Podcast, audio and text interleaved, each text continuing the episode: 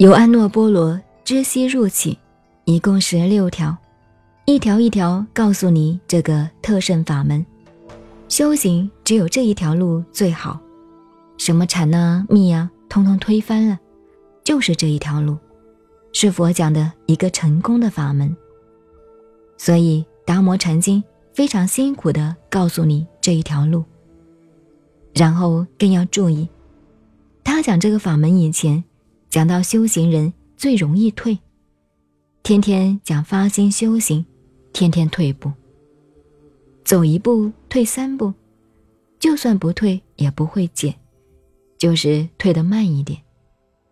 比较好的是停住不进步，这就是退减住。达摩禅经先讲了几十种情况，粗略的讲有三四十个，仔细分析的话，每个情况都是退。你觉得自己在修行用功？其实你天天在退步，不退步当然就是进步，所以达摩禅经很难搞懂，这就是秘密的法门。退减住，住就是停留，不要停留，要深进，要前进，到最后灭尽定还要舍弃，才能够证得一切皆空，真到达空的境界，才是见到空性。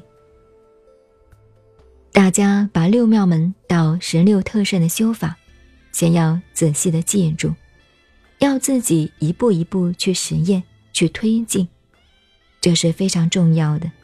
这不是讨论问题。记住，诸行无常是生灭法，生灭灭已，寂灭为乐。再者，有些着相的人修得几乎成了神经病，说打坐看到光。看到神像，看到佛，看到鬼呀，神呢？净说那些神话鬼话的人，自己不知道，那只是心理物理的作用罢了。达摩禅经上说，安波者两种，我现在浓缩跟你们讲。达摩禅经讲到修行都退了，有三四十种退，实际上还不止。譬如你们这几天在这里。看起来很精进，只要上了车回去了后已经退了。像我这样努力勤劳的人还没有哎，一般人不会干的。如果真心修行，还要时时刻刻努力，时时刻刻反省检讨，更要切实认真求证，才不辜负自己的发心。我是静静。找恩，微信公众号 FM 幺八八四八，谢谢您的收听，再见。